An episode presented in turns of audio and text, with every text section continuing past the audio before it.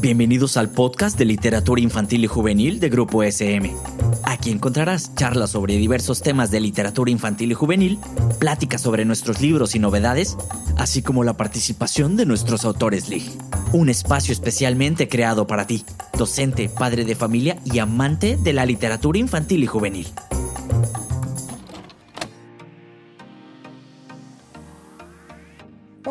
Bienvenidos al podcast de literatura infantil y juvenil de Grupo SM México. Yo soy Juliana Alcántara y estoy muy contenta de estar esta nueva temporada con todos ustedes. Hoy es un día particularmente emocionante porque vamos a tener una conversación con el autor Ricardo Zárate sobre su libro Karen Matrícula 56220. Este título es con el que ha ganado el premio Gran Angular en este año 2022. Una historia necesaria. Necesaria para poder hablar de un tema muy importante como el bullying, pero desde otra perspectiva, ya ustedes se darán cuenta. Una historia donde la amistad es una clave fundamental.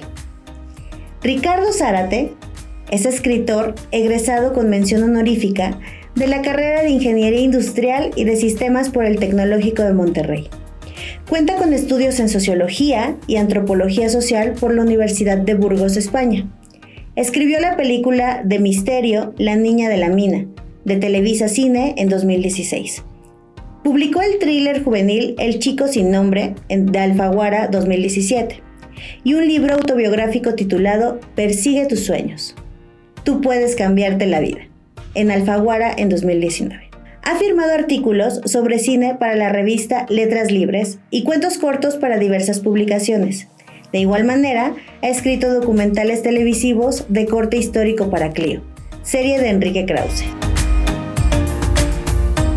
Ricardo, qué gusto que estés hoy con nosotros para contarnos un poquito más sobre Karen, matrícula 56220, este libro con el que has ganado el premio Gran Angular en este año 2022. ¿Cómo estás? Hola, Lluvia, muy bien, muchísimas gracias por este espacio. Pues bueno, vamos a hablar eh, de tu libro, de esta novela. Eh, es una novela como a través de un diario, ¿no? En donde oímos los pensamientos de Karen, su protagonista, y con ello también su perspectiva de la historia. ¿Cómo fue narrar desde la visión de la protagonista? ¿Existieron eh, complicaciones? Sí, claro que sí, porque Karen, Karen sobre todo es, eh, reconoce que es una bully, es una acosadora escolar, ¿no? Y entonces la figura del bully, del acosador, es una figura de entrada repelente para todo mundo, ¿no? Entonces, un escritor debe amar sus personajes. Entonces yo tuve que aprender a amar a Karen para poder contar su historia y para poder ver el mundo a través de sus ojos. El escritor debe ser súper empático con los personajes que crea. Entonces, eh, algo que descubrí en Karen cuando empecé a conocerla fue que había en ella esa necesidad de cambiar, de transformarse. Y por diferentes circunstancias no sabía cómo hacerlo. Entonces, eh, esa necesidad fue lo que terminó por enamorarme y lo que me convenció de que era súper pertinente contar la historia a través de su mirada. Sí, sí, totalmente de acuerdo. Y la verdad es que tener como el otro, el otro lado de la moneda, eh, siempre es necesario, pero no siempre lo conseguimos o no siempre lo, hacemos. Eh, en la obra mencionan varios temas alrededor de estas relaciones entre los adolescentes, como mencionaste hace un momento el bullying, ¿no? ¿Por qué consideraste eh, importante mostrar la otra cara de la moneda sobre este tema específicamente? Yo he vivido en mis propias carnes el acoso escolar. Entonces, evidentemente no es nada agradable pero siempre yo me preguntaba, cuando eso me ocurría, era, ¿qué está pensando esta persona, no? ¿Por qué este niño me agrede, no? ¿Cómo es su vida? ¿Cómo es su relación con sus papás? ¿Cómo ve el mundo, no? Eh, ¿Hay alguien que lo escucha? ¿Hay alguien que también le esté haciendo daño? Entonces, como, como bien comentas, em, normalmente en, En la ficción, a través, no sé, de la literatura o del cine, la perspectiva es desde el acosado, desde la víctima y no desde el victimario. Entonces, eh, me pareció una oportunidad desde la ficción inmejorable para atender ese puente de entendimiento, ¿no? Para, para conocer un poco más qué está pasando. Y porque si, si buscamos, no sé, atacar esta situación, no podemos hacerla desde la condena, sino desde la empatía. Así que eh, me parece súper pertinente en ese sentido mostrar eh, o, contar esa historia desde ese anverso de la moneda que está, que está muy poca o pobremente explorado porque como decíamos anteriormente, si la figura del bullying es, repelente, nadie quiere saber nada de él, ¿no? Hay que ser una figura que hay que castigar o hay que controlar y todo. Pero también son personas sintientes, son personas pensantes. Y, y yo creo que a través de la ficción pudiésemos llevar a esa reflexión, ¿no? Sí, que yo no voy a spoilear, no, no es mi momento de spoilear, pero que el libro en el transcurso del desarrollo de la historia, pues justo podemos ver esto que mencionas, ¿no? También dentro del libro no solamente está el personaje Karen eh, fuerte, sino también el de Daniela, ¿no? Y a lo largo de, la historia vemos distintas facetas de, su relación de, de amistad. Ahora sí, yo no voy a spoilear, pero ahora te voy a pedir que sin muchos spoilers, ¿nos puedes hablar más sobre por qué es tan especial Daniela para la protagonista? Sí. Eh, Karen, como decíamos, es una acosadora de, tomo y lomo que no sabe por qué tiene ese impulso por agredir a sus compañeros. Y en algún momento ya se ve involucrada en un acto eh, de bullying que trasciende eh, las fronteras de México, o sea, que se vuelve viral, internacional. Y ahí se da cuenta por primera vez de las consecuencias de sus actos. Y despierta en ella esa necesidad de cambiar, pero no sabe cómo. Y es hasta que conoce a esta chica, a esta Daniela, que ingresa a la secundaria y Daniela está, digamos, en, las antípodas de la convivencia social, está en el otro lado del extremo con respecto a Karen. De hecho, Daniela, y Karen lo reconoce, cumple todos los requisitos para convertirse en su próxima víctima, ¿no? Pero hay algo diferente en Daniela que, Karen descubre. Y lo que pasa es lo siguiente, eh, yo siempre he creído que toda relación es un espejo. Y Karen descubre en los valores que tiene Daniela los valores que ella misma tiene, ¿no? Entonces, eh, enamorarse es justamente eso, es, es buscar afuera aquello que tienes dentro. Y, comienza entre ellas una muy eh, sui generis y poco probable amistad. Y eso es lo que ayuda a transformar a Karen. Si bien eh, el libro Matrícula, Karen Matrícula 5720 es un libro que toca el tema de, del acoso y bullying, yo quise también poner el acento en la transformación, en esa facultad, en esa capacidad, en esa fuerza que tienen las amistades de verdad para transformarnos positivamente, ¿no? Entonces, eh, ahí donde quise poner el acento y subrayarlo, porque a veces obviamos esa fuerza que todo mundo tiene de transformar positivamente a alguien más, ¿no? Entonces, eh, cuando Karen busca cambiar, ese cambio viene hacia ella, ¿no? Entonces, eh, por eso es muy importante para mí la amistad como ese factor de transformación y, la historia cuenta mucho eso, ¿no? La importancia de las amistades verdaderas y verdaderamente nutricias que te cambian para bien. Sí, y que, y que realmente, o sea, crea crea un impacto, ¿no? Las amistades que tenemos, las verdaderas, como, como mencionas, siempre crean un impacto positivo, pero no siempre estamos dispuestos a verlo. Lo que sucede con Karen es eso, ¿no? Que ella tiene como esa intención de, de cambiar y Daniel es como su ancla, ¿no? Es como esta ancla que, que no sabía que necesitaba, pero le llegó. Entonces, sí, creo que es muy importante eh, mencionar este tipo de, historias, este, eh, este tipo de relaciones interpersonales, ¿no? Como, como lo es la amistad. Y transformarse es súper difícil, Lluvia. O sea, requiere de una fuerza interior tremenda. Eh, hace poco estaba leyendo un artículo y decía que prácticamente el 85 o 90% de nuestros pensamientos de hoy son los mismos que los de ayer. ¿no? Entonces, transformarse implica una revolución interna impresionante y uno realmente eh, se establece cómodamente en esa zona de, confort. Transformarse es desafiarse, es confrontarse, ¿no? es, es llevarse uno mismo a un terreno desconocido.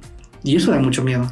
Por eso mejor preferimos eh, quedarnos como somos ahora y, anclarnos en lo que sabemos de nosotros y nunca explorar más esas posibilidades que nos pueden ayudar a ser mejores personas y la mejor versión de nosotros mismos. Y es la apuesta que hace Karen. Sí, sí, está, es, es, muy lindo ver cómo esa transformación a lo largo de la historia. Ya no vamos a spoilear más. tu trayectoria en proyectos relacionados al cine ha influido eh, de alguna manera en tu escritura. ¿Es el caso de Karen matrícula 56220? Totalmente. O sea, esta experiencia que he tenido en el cine, el cine, el cine es costoso. Hacer una película, como publicar un libro, es un milagro.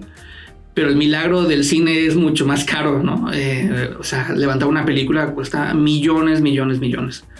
Y, el retorno de inversión nunca está garantizado. Y como hacer eh, cine es costoso, uno como escritor, como, como creador, debe ser muy eficiente y muy efectivo en todo, en su historia, en el objetivo que persigue la historia, en, el retrato de los personajes, en cada escena. Entonces debe ser súper eficiente, porque una escena cuesta mucho dinero. Y esa eficiencia me ha ayudado en la, literatura, en contar lo que es pertinente para la historia, ¿no? Y no irte por las ramas, sino ser muy efectivo. Y ahora eso es de especial relevancia porque, aunque hoy se lee mucho, la calidad de lo que se lee no es tan buena. Entonces, un escritor o un libro, incluso una película, compite contra el celular. Nuestra atención, nuestra concentración está totalmente fragmentada. Si no enganchas como escritor a tu espectador o a tu lector pronto y lo mantienes enganchado, lo vas a perder porque estás compitiendo contra el celular. Entonces, el cine me ha ayudado a ser muy, muy efectivo en, la construcción de los personajes, de la historia y de las escenas e intenté plasmar esa eficiencia en, eh, en la novela. Ya el lector dirá si lo logramos o no.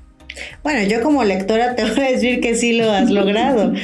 Eh, además es una historia muy ágil, ¿sabes? O sea, la lees y entonces dices, pero luego qué va a pasar y qué sigue en el siguiente capítulo, bueno, y qué va a pasar con, con el novio, qué va a pasar con, con los otros buleadores dentro del salón, ¿Qué, qué, qué, qué más, qué más, ¿no? Entonces, sí, por supuesto, es una novela ágil y que vas disfrutando eh, a, cada, a cada página que, va avanzando.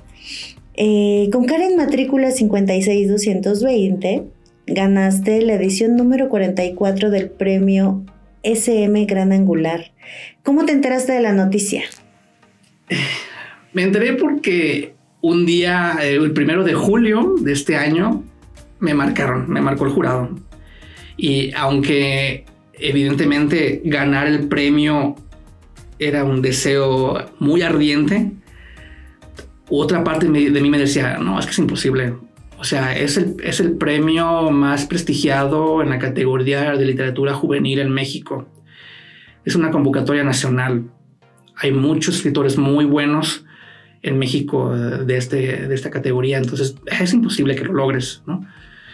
Y, y lo perdí del radar, lluvia no me acordaba que había puesto a concursar eh, la novela por, por esa imposibilidad que tenía de ganar el premio.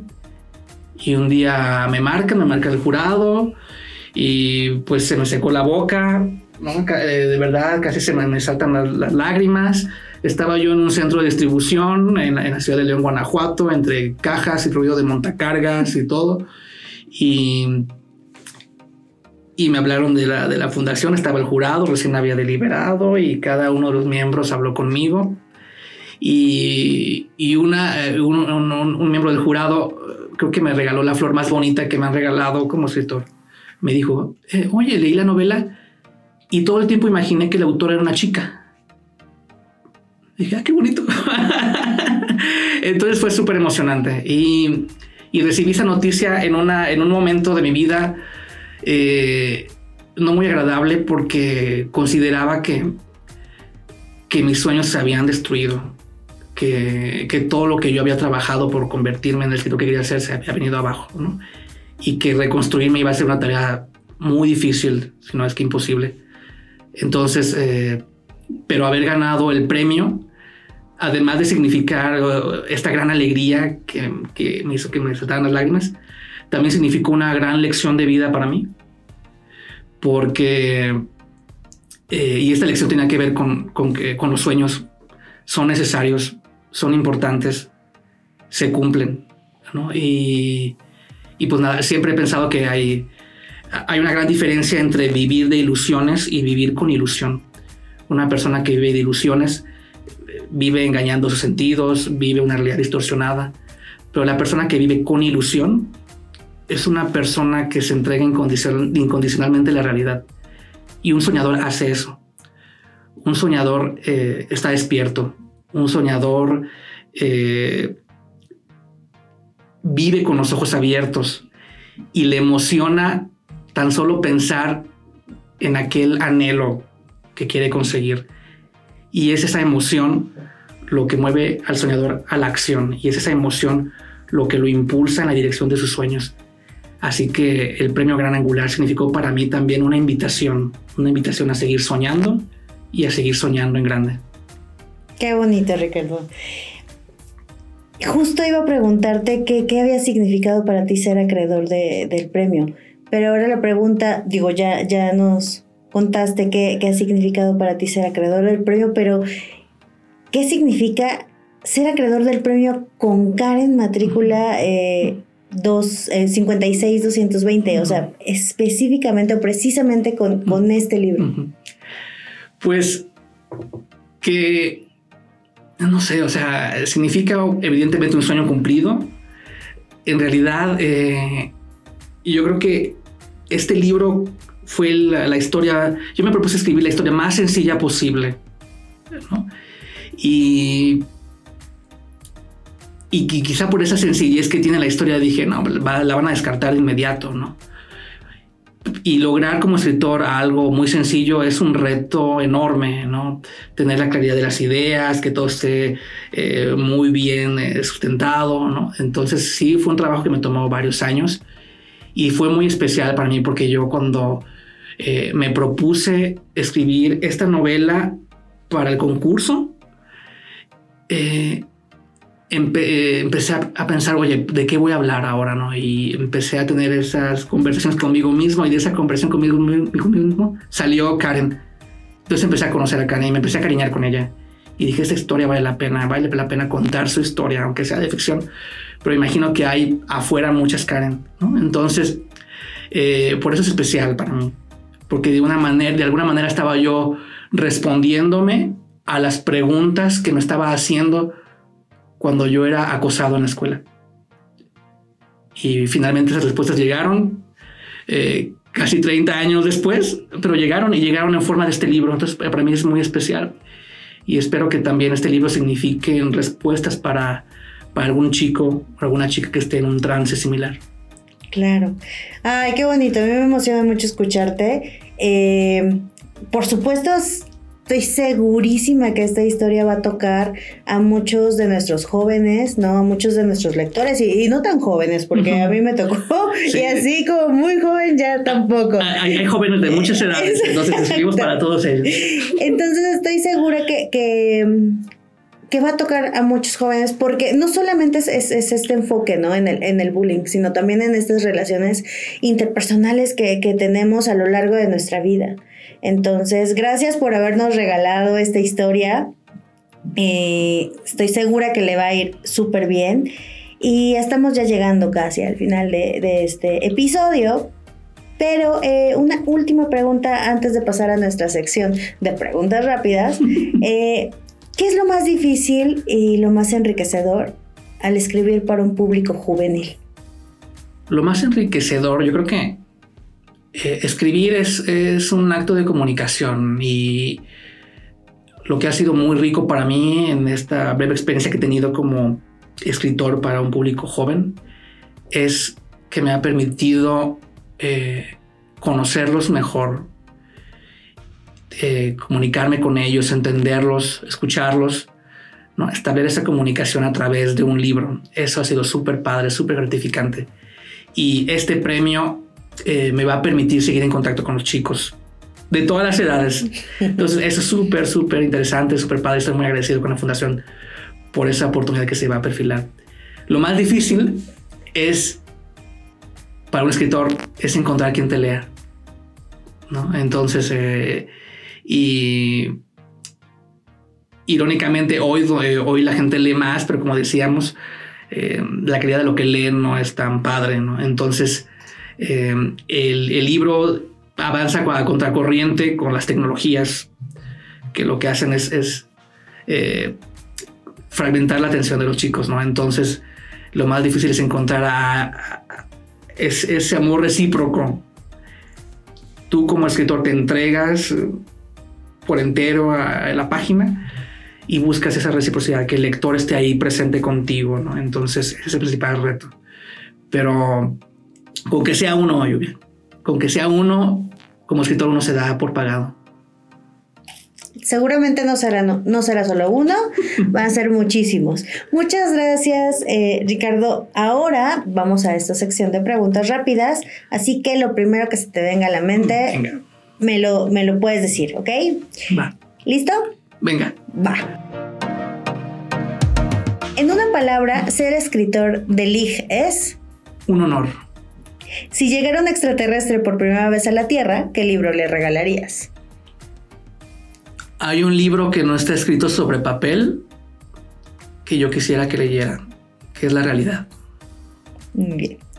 Para leer, ¿eres del team té o café? Café. Si tuvieras un genio de la botella, ¿qué deseos le pedirías para ayudarte con la creatividad? Yo siempre he creído que todo, todo, todo artista, todos abrevamos de la misma fuente, ¿no? Entonces yo le pediría a este genio que, que me permitiera seguir abrevando de esa fuente de inspiración. Muy bien. ¿Qué preferirías tener? ¿El zombie de tu escritor o de tu escritora favorita? ¿O algún objeto de una historia llena de magia? Mm, pues un zombie, ¿no? Me gustan las películas de terror. Yo creo que un zombie. Muy bien. Pues muchas gracias, Ricardo. Llegamos al final de nuestro episodio. Muchas gracias por estar hoy con nosotros, eh, por contarnos todo esto eh, de Karen y también por abrirte un poquito más con nosotros. Los invitamos a todos los que nos están escuchando a que adquieran el libro, vayan, corran a su librería favorita. Es una historia que les va a encantar, eh, no se la pueden perder. Y muchas gracias. Está en la colección Gran Angular, así que corran por él. Nos vemos en el próximo episodio. Hasta luego. Esto fue un podcast producido por Grupo SM. No olvides suscribirte al programa para que no te pierdas ninguno de los episodios. Síguenos en nuestras redes sociales y nos vemos en la siguiente ocasión.